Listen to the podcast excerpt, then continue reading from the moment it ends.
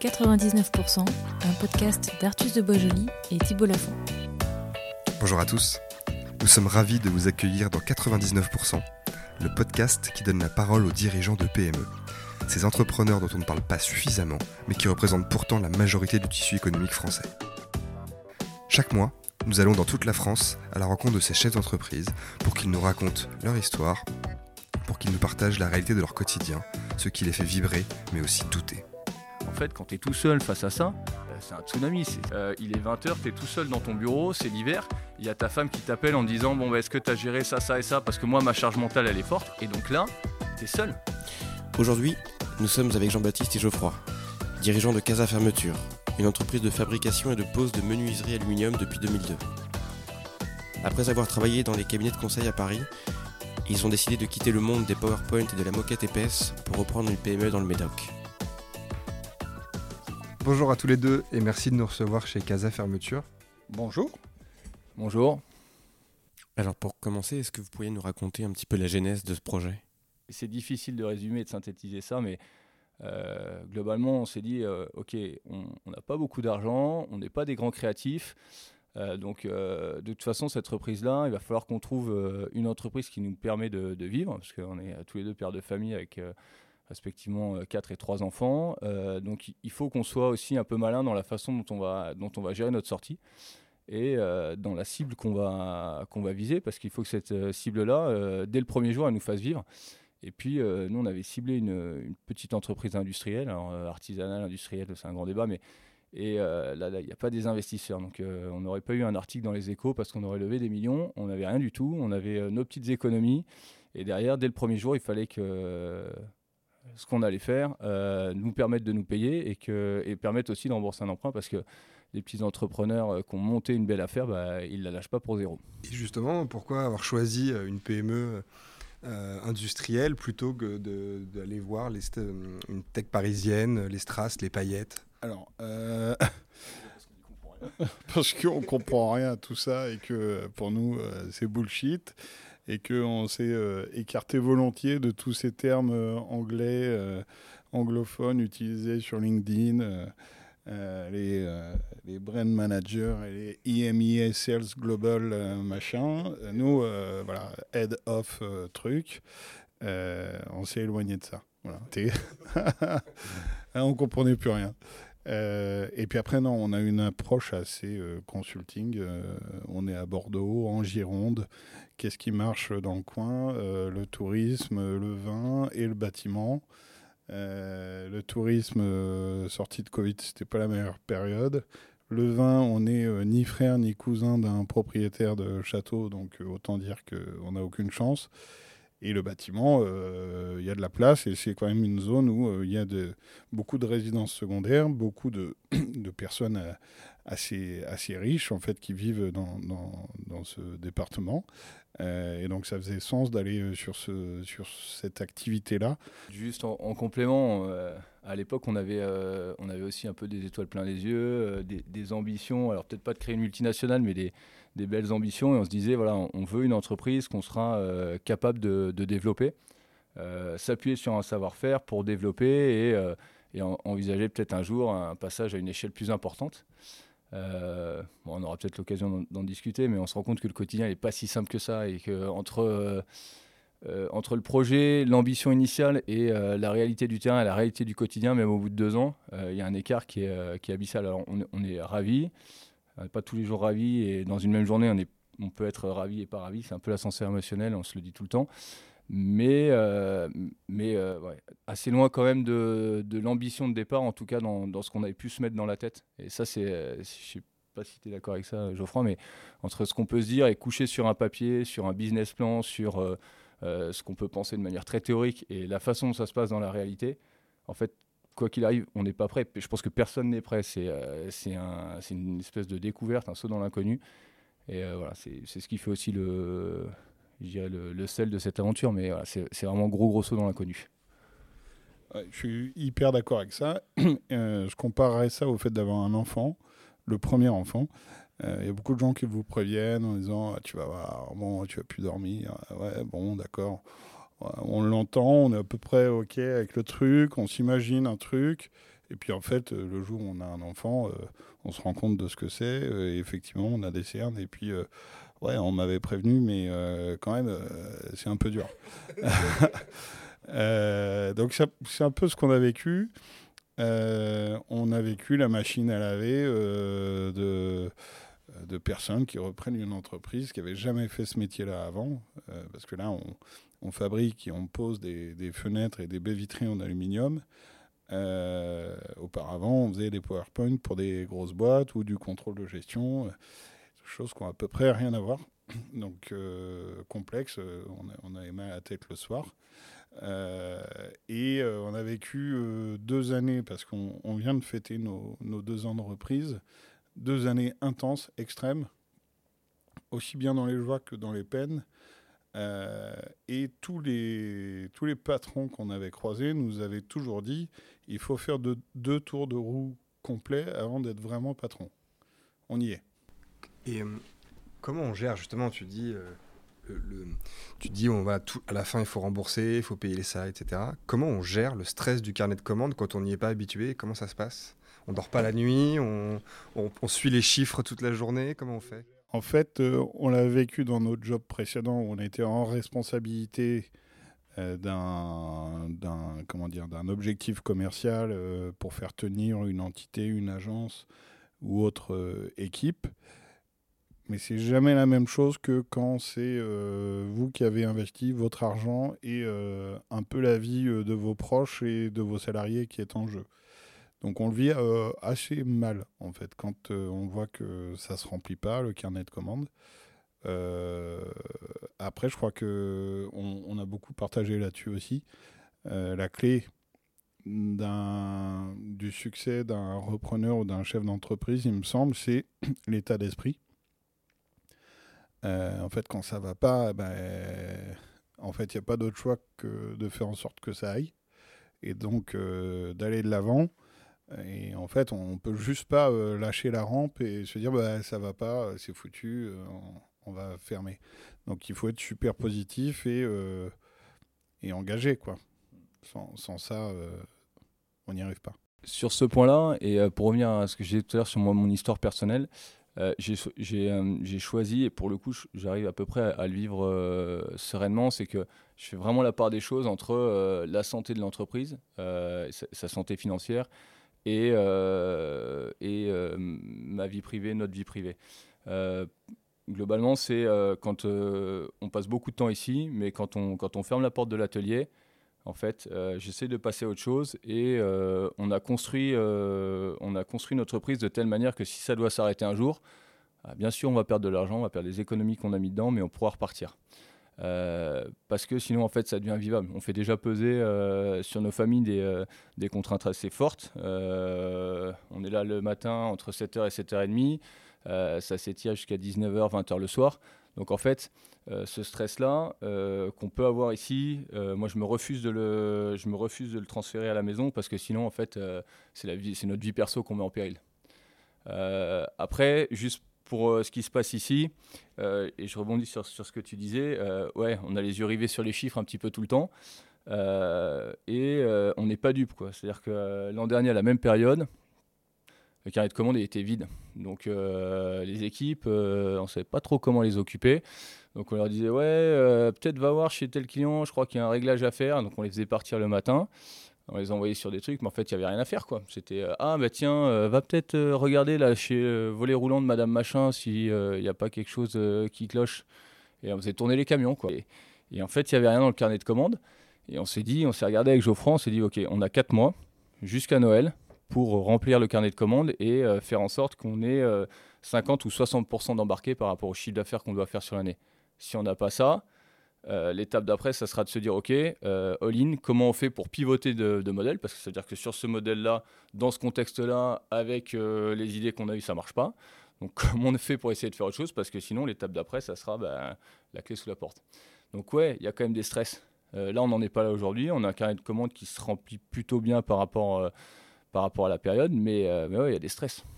Comment tu fais quand tu dis, je ferme la porte, je laisse le stress dans l'entreprise est-ce que tu as des routines, des, des, choses que tu fais, du sport? Euh, Ouais, moi je fais du sport tous les jours, c'est indispensable parce que sinon, euh, ouais, je, je, pense que voilà, j'ai besoin d'expulser un peu cette, cette, cette, cette violence-là. C'est. Enfin voilà, c'est nerveusement c'est indispensable. Et tu, parles de, symboles, il y a un truc que, je fais, alors je le fais pas tous les jours, mais, je le fais un peu, c'est quelqu'un qui m'avait dit ça dans, une, ancienne vie professionnelle, c'est quand j'arrive sur le pas de la porte de chez moi, en fait je pose mes valises.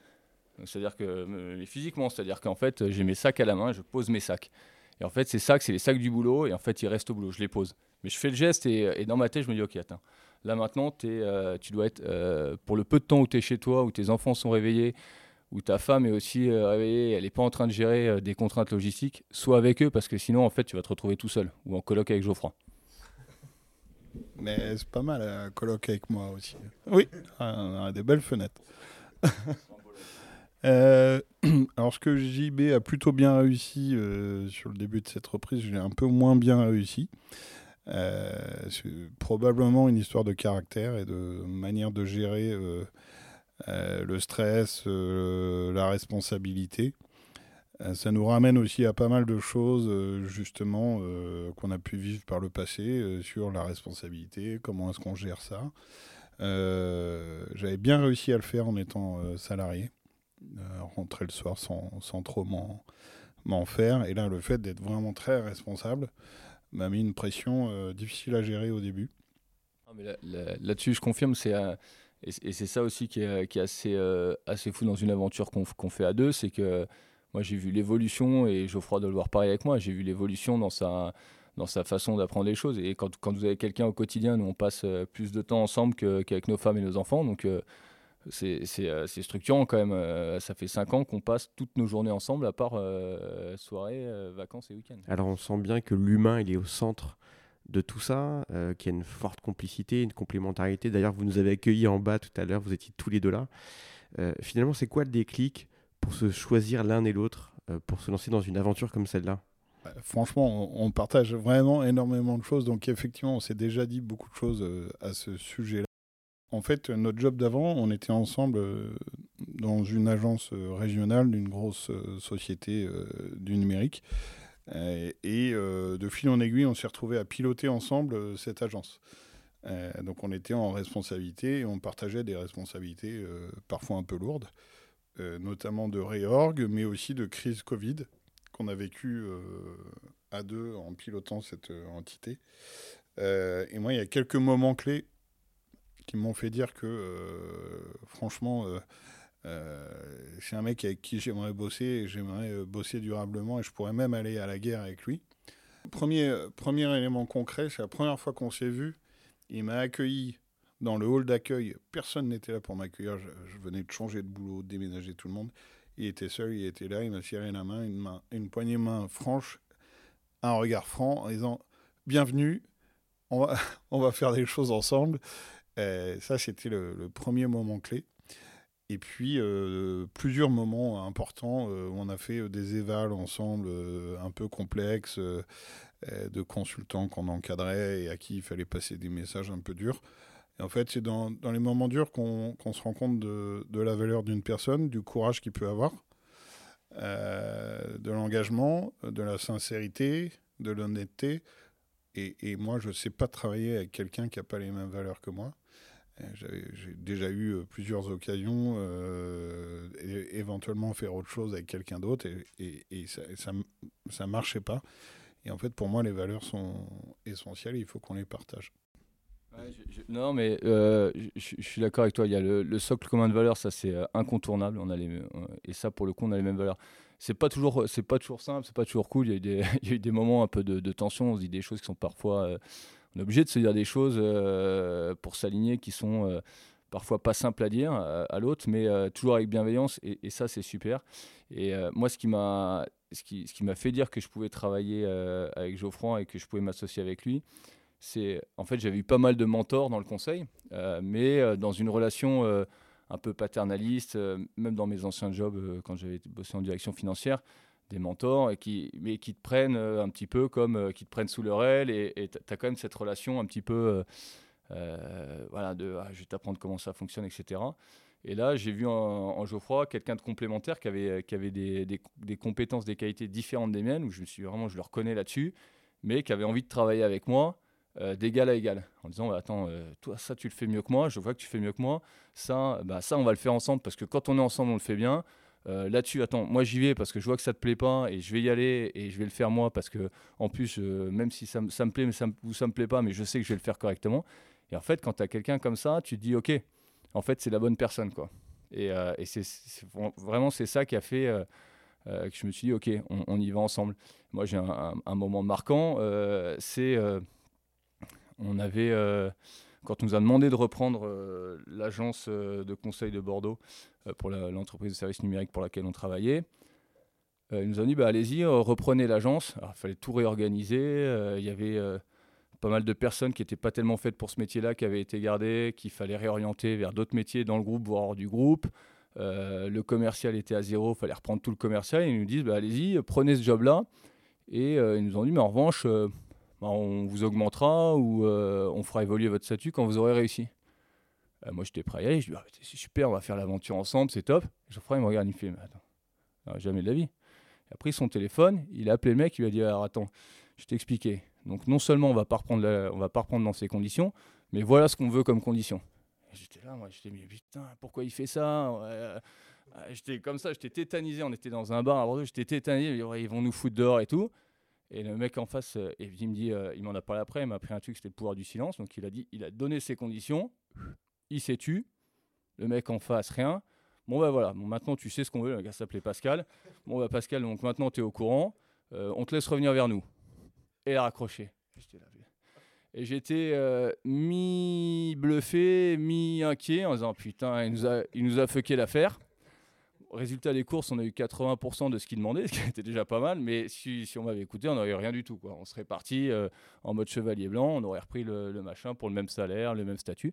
Et je me suis dit, bah, ça aujourd'hui, et je sais pas le faire, et il le fait, il le fait pour nous, et euh, il le fait pas pour lui en voulant le faire tout seul, il le fait pour nous. Et voilà. Euh, si tu veux que JB euh, et Geoffroy reprennent l'agence, c'est à ces conditions. Et je me suis dit, ok, moi, ça, c'était ça l'événement marquant. Je me suis dit, ok, attends, on va pouvoir faire d'autres choses ensemble. Vous avez tous les deux évoqué tout à l'heure quelque chose d'hyper important qui est l'état d'esprit euh, de l'entrepreneur et le besoin tous les matins d'inspirer, d'avoir la confiance, de tenir la rampe, comme tu le disais. comment aujourd'hui vous arrivez à embarquer votre collectif, malgré vos doutes, malgré les moments durs? Comment vous arrivez à, à encadrer une équipe qui est, a priori, pas des consultants et avec des profils différents, au-delà de les envoyer faire des tours de camion pour les occuper, comment vous, comment vous faites?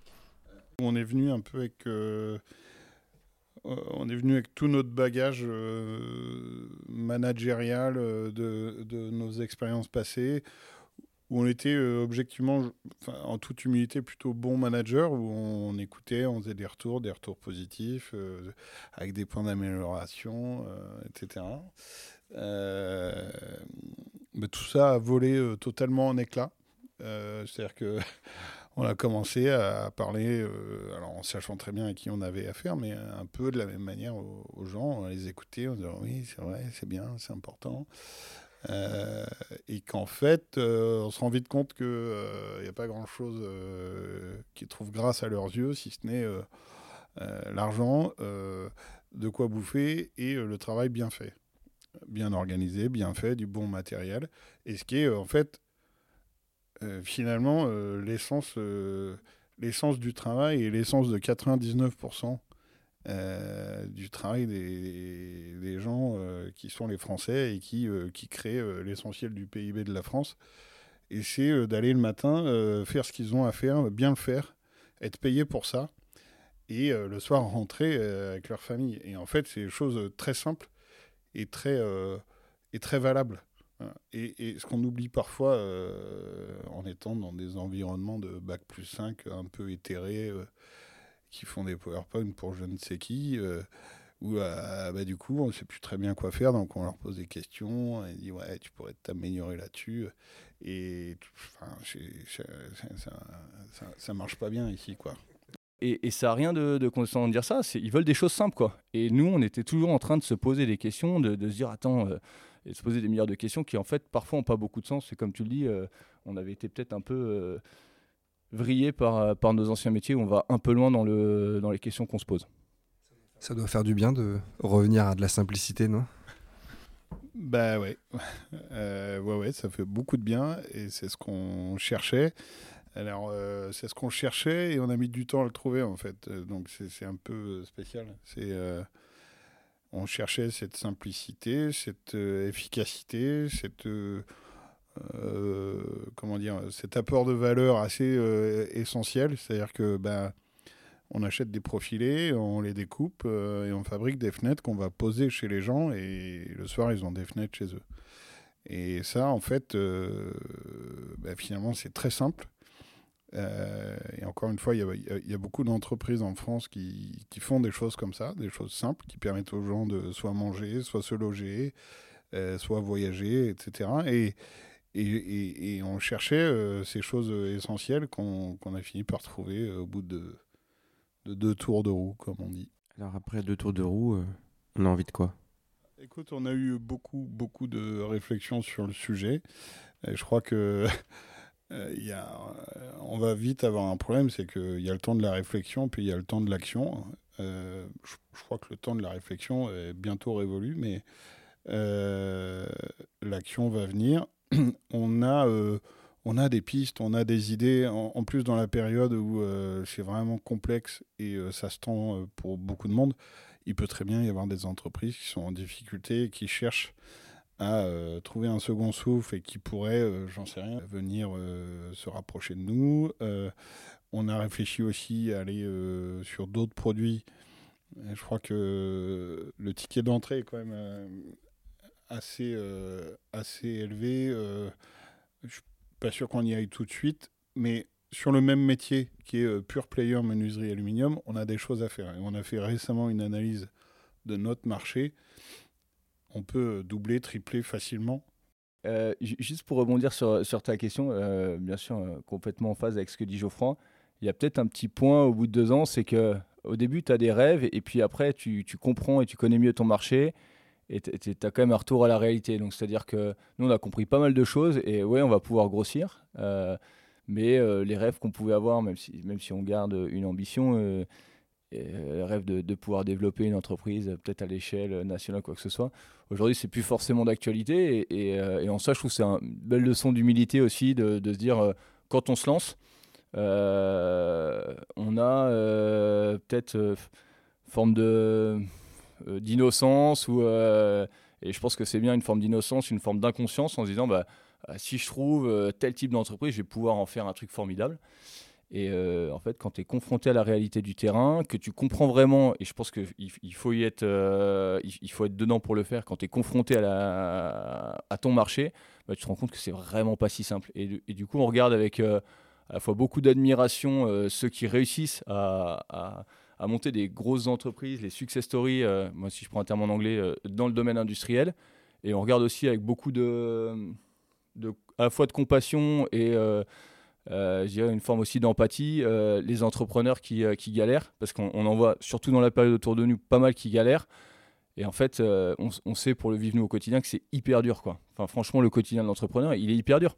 là, on, dépeint, et, c'est agréable de pouvoir discuter avec vous, on, dépeint un, tableau qui est quand même un tableau sympa parce qu'on est ensemble, parce que la période est, plutôt euh, positive pour nous, mais le, quotidien est difficile, quoi. Et en particulier dans notre, euh, dans notre milieu qui est le milieu du BTP qu'on ne connaissait pas.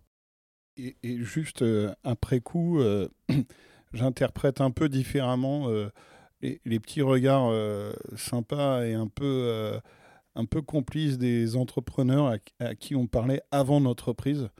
de, de, de, grandes ambitions de développement, etc. Et ils m'ont regardé gentiment en faisant un petit sourire en disant Ouais, c'est bien, euh, c'est cool, c'est chouette. Euh, euh, et je trouvais qu'ils étaient sympas et nous encourageaient, mais après coup, je me rends compte qu'ils n'étaient pas dupes. Vous parlez de l'environnement qui est mouvant, changeant.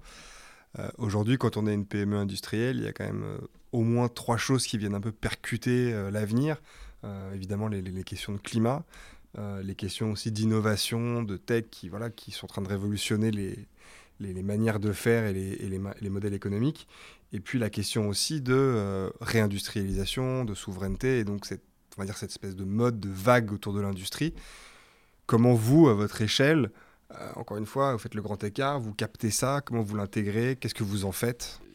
C'est intéressant ta question parce que c'est super difficile euh, d'intégrer ça dans notre quotidien. Donc en fait, un, on en est conscient, on a notre conscience perso déjà, et puis même on sait que commercialement, économiquement, il va falloir aller sur ces sujets-là. Mais à la fois, en fait, on est hyper loin dans notre quotidien de, toutes ces questions. Donc c'est comment progressivement on se on se met en ordre de marche pour y répondre sans, sans tomber dans en fait, euh, on va avoir une démarche euh, qui est euh, tu prends l'exemple du, par exemple, produire, produire français ou en tout cas relocalisation. Ah ben, on va prendre que des produits français. En fait, si nous, exemple tout bête, on se dit, ok, on va prendre, on va prendre français là où aujourd'hui on a un fournisseur. On, essaye d'avoir des fournisseurs qui sont plutôt français ou européens, mais on change de fournisseur pour aller vers un fournisseur français qui, qui vend deux fois ou trois fois plus cher que celui qu'on a aujourd'hui. Bah, là où c'est compliqué de vendre, en fait, on vendra plus du tout. Donc, c'est les questions, elles se posent, mais euh, il faut les aborder dans un, dans un contexte euh, qui est un contexte de toute petite boîte. Mais on se les pose ces questions-là et on essaye d'avoir un discours euh, et, une approche de long terme. On parlait tout à l'heure du temps court temps, une approche de long terme qui va vers ça. Donc, la plupart de nos fournisseurs sont soit des fournisseurs français, soit européens pour, pour notre fournisseur d'aluminium qui est un fournisseur allemand. Euh, euh, les questions euh, écologiques, on est en plein dedans nous parce que en fait, ce qu'on fait, ça participe à, l'isolation, à améliorer l'isolation thermique. Donc on est quand même plutôt dans un sujet qui est dans l'air du temps. tout à fait d'accord avec JB. dans notre métier, le différenciant, c'est l'équipement, l'outillage. Donc nous, on a des outils très simples aujourd'hui et si on se développe, on pourra euh, aller euh, s'équiper euh, davantage avec des robots qui nous permettent de, gagner en productivité, par exemple. Donc ça, on le surveille vraiment beaucoup.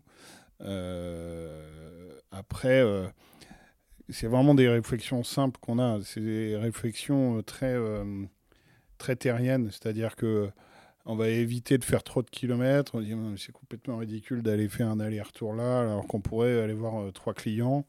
Mais on, le prend euh, sous un angle très simple et très euh, voilà, pragmatique. Est-ce que vous vous sentez aidé? C'est-à-dire, est-ce qu'il y a une sorte de solidarité? Tu parlais de, le monde de l'entrepreneuriat, c'est un monde qui est dur. on en parle avec le sourire, etc. Puis ceux qui vous attendaient un petit peu embusqués, ok, allez-y les gars, enlevez vos costumes et, et reprenez les clés de la boîte. Euh, est-ce que comment ça fonctionne la solidarité entre alors soit repreneurs, soit dirigeants de PME et, euh, et même peut-être avec l'État?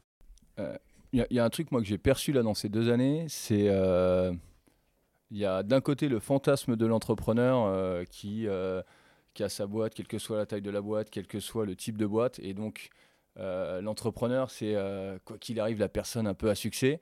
Et la, plupart des entrepreneurs, même dans notre euh, milieu, même dans les, petites euh, PME industrielles, ils donnent le change. Euh, tu les rencontres, pas, dans le, cadre professionnel, ils donnent le change. Ouais, tout va bien, ouais, ça marche, ouais, ça va, je m'en sors, c'est compliqué, mais ça va. Et en fait, derrière ça, si tu vas en coulisses, c'est plutôt la solitude de l'entrepreneur. Et quand on arrive à, avoir des relations un peu plus poussées avec certains, ils nous racontent qu'ils vivent des choses hyper dures. Euh, surtout quand ils sont seuls. Et il y, a, un nombre d'histoires euh, un peu dramatiques où les mecs sont au bord du burn-out ou même parfois euh, vont plus loin dans des, dans des gestes un peu dramatiques parce que c'est hyper difficile de se retrouver seul. Les, anecdotes un peu marrantes qu'on a pu vous raconter, en fait, quand tu es tout seul face à ça, mais c'est un tsunami. le soir, tu es là, tu es tempête sous un crâne. Tu as un client qui t'appelait pour un truc minime et pour lui, tu as l'impression qu'il joue sa vie tu as un salarié qui t'a toisé, qui est arrivé euh, nez à nez avec toi euh, parce qu'en fait, tu l'avais fait faire une heure de plus et qui était prêt à te péter la gueule. Euh, il est 20h, tu es tout seul dans ton bureau, c'est l'hiver. Il y a ta femme qui t'appelle en disant Bon, bah, est-ce que tu as géré ça, ça et ça? Parce que moi, ma charge mentale, elle est forte. Et donc là, tu es seul. Tu es seul et, et c'est hyper dur. Et en fait, en public, tu donnes le change. Tu donnes le change parce qu'en fait, l'entrepreneur, il n'a pas le droit d'être d'être le mec qui flanche, il n'a pas le droit de, de montrer des faiblesses. Donc la plupart des petits entrepreneurs, il y a l'image qu'ils qui donnent et qui doivent renvoyer aussi, parce que vis-à-vis de tes clients, vis-à-vis de tes fournisseurs, il faut montrer que tu es fort, il faut montrer que tu es... Euh, vis-à-vis de tes équipes aussi, il faut montrer que, que, tu tiens la barre. Et puis après, il y a ce que tu vis tout seul, euh, tout seul dans ton bureau, tout seul chez toi, et puis euh, vis-à-vis de ta famille et de tes proches. Mais dit comme ça, ça paraît super dur, quoi. Donc, t'as pas envie de faire marche arrière parfois, de revenir à un confort que tu avais avant Ça, ça c'est inenvisageable. L'échec, l'échec ultime là dont on parle, il n'est pas possible parce que cette évidemment on n'en veut pas. Donc ça, juste, c'est pas possible. mais ce qui nous fait tenir, c'est c'est en fait volonté farouche d'y arriver. d'une façon ou d'une autre, sur le modèle sur lequel on est aujourd'hui, ou sur celui-là plus un autre, ou sur un autre demain, on veut absolument y arriver parce que, en fait, c'est c'est pour nous ça devient viscéral. C'est devenu notre euh, c'est devenu notre bébé. On veut y arriver. Euh, non, moi il y a un truc qui me fait tenir, c'est que j'arrive à me regarder dans la glace matin et soir. Euh, ce qui était un peu moins le cas sur la fin. je, comprenais plus rien de ce que je faisais. J'allais chercher les enfants à l'école. Ils disaient ah, ça a été ta journée, t'as fait quoi? Je ne savais pas trop quoi leur dire. là, je leur dis je fais les fenêtres. Quoi. Elle avait une, euh, une petite phrase jolie, elle dit Ah, tu fais des belles vitrées. Euh, je dis Ouais, c'est ça, je fais des belles vitrées. Euh, mais c'est très concret pour eux. Ils voient bien de quoi ils retournent. Ils voient bien que ah, le soir, c'est parfois pas cool, je suis fatigué, crevé. Mais ils, sentent bien qu'il y, a un projet, il y a quelque chose qui fait que on est debout, on est bien debout, et euh, le matin, on va au boulot, et c'est pas pour rien. Et ce qui nous fait tenir aussi, c'est les efforts qu'on a fait depuis deux ans. Euh, en fait, on s'est investi à fond, euh, un peu corps et âme dans le truc. C'est-à-dire que on, a, on a vécu les choses qu'on avait. moi, je, vois ça comme un gros, gros accélérateur. pas de carrière, parce que ma carrière, en fait, quand tu es patron d'une toute petite PME, ta carrière, tout le monde s'en fout, personne ne regarde ça, en fait.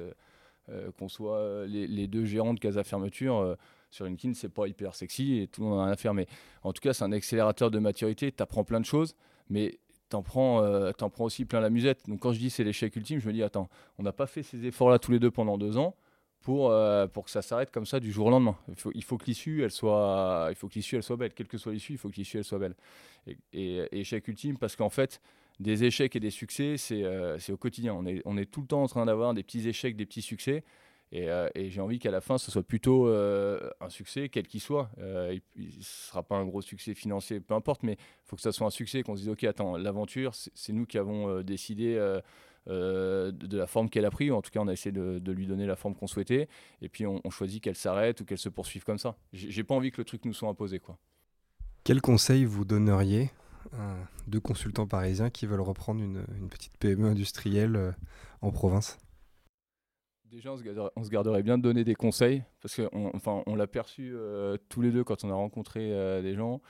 Euh, c'est hyper, hyper difficile. Il n'y a, pas deux situations qui sont pareilles, il n'y a pas deux boîtes à reprendre qui sont pareilles, il n'y a pas deux cédants qui sont pareils. Et en fait, le, seul conseil que je donnerais, c'est de bien se poser. Alors, du coup, je dis que je ne donnerai pas de conseil. Qu'est-ce que je fais juste derrière? Je donne un conseil. Le seul conseil que je donnerais, c'est de bien se poser la question de est-ce qu'au fond de soi, c'est euh, vraiment ce qu'on a envie de faire et est-ce qu'on s'en sent euh, euh, capable dans le sens, est-ce que est-ce que c'est dans son caractère, est-ce que c'est dans ses tripes de reprendre une boîte? Parce que c'est un peu le truc à la mode. Ah ouais, en fait, je vais entreprendre, je vais reprendre une boîte, je vais créer ma boîte. et c'est quelque chose qui, à mon avis, n'est pas fait pour tout le monde. on est tous faits pour faire des choses différentes. Il y, a plein d'options différentes dans le monde du travail. Et reprendre une boîte, c'est je pense que c'est pas fait pour tout le monde. Et moi, si c'était à, à, refaire, si on m'a dit qu'il y aurait ce, parcours-là à faire, euh, avant que je le fasse, là maintenant, je me pose pas de questions, mais avant que je le fasse, on m'aurait dit qu'il y a ce parcours-là à faire, je sais pas si je l'aurais fait. Je ne sais pas si je m'en serais senti capable. C'est quoi les qualités justement qui, qui sont nécessaires d'après toi, même si tu donnes pas de conseils Au bout de deux ans, tu te dis, euh, ce qui est sûr, c'est qu'il faut ça? Il faut être capable tous les jours de te dire, ok, en fait, je fais, euh, je mets un voile pudique sur, sur ce qui s'est passé aujourd'hui et je réouvre euh, et je tourne la page et je passe sur la page de la page de demain où je vais avoir des nouvelles galères, des nouveaux succès, etc. Mais en fait, il faut que je sois capable de les vivre. Il faut être capable de vivre ça au quotidien. Et je pense que c'est pas donné à tout le monde parce que c'est euh, hyper prenant. Ça prend au trip. Euh, et, on est tous faits différemment. Et je pense que certains sont faits pour le vivre, certains sont pas faits pour le vivre, certains sont faits pour le vivre à deux. Je pense qu'on était faits pour le vivre à deux en association. Euh, mais, euh, mais je le conseillerais pas à tout le monde. Et en fait, je pense que c'est à chacun euh, faire un peu philosophie de comptoir, hein, c'est très bien. Alors, son fort intérieur de se dire attends, est-ce que c'est vraiment ça que j'ai envie de faire ou est-ce que c'est un peu le truc à la mode et je me fais chier dans mon boulot, je suis en télétravail avec mon, mon PC là dans mon canapé et en fait j'ai envie de, vivre un truc qui me fait un peu vibrer. Si c'est juste ça, en fait, faut, faut creuser un peu le, le truc. Mais non, c'est vrai parce que parce que sinon ça va être la grande désillusion. Alors moi, si, deux consultants parisiens venaient me voir, en me demandant des conseils, je leur dirais est-ce que vous êtes sûr? Et je leur poserai juste cette question-là. Ils répondraient bah oui, évidemment. Mais euh, la question vaut le coup d'être posée. Est-ce que vous êtes sûr Et ça rejoint ce que dit euh, JB. En fait, euh, ça appartient à chacun de, le faire ou pas. Et après, dans les qualités requises pour entreprendre et reprendre une entreprise, je crois qu'il faut vraiment énormément de persévérance, d'endurance et de persévérance. Ça, on en a. Euh, et il faut absolument avoir un, un caractère positif et confiant. C'est-à-dire que, en fait, il n'y a pas de problème, il n'y a que des solutions. Euh, et à chaque fois, à chaque fois qu'il y a une galère, il faut trouver des solutions et basta. Et, le reste n'a pas de sens. On n'a pas de conseil, on a plein d'idées. Euh, juste dernier point là sur les, sur les idées. Je, je, pense qu'il faut avoir, quel qu'il soit, un entourage qui soit solide et qui soit prêt à ça chacun a sa, configuration de, vie, mais euh, si, euh, si votre entourage il n'est pas prêt à ça, s'il n'est pas prêt à vous supporter là-dedans, en fait, faut pas y aller parce que bah, nous, on est dans une situation euh, assez similaire. On est mariés avec des enfants.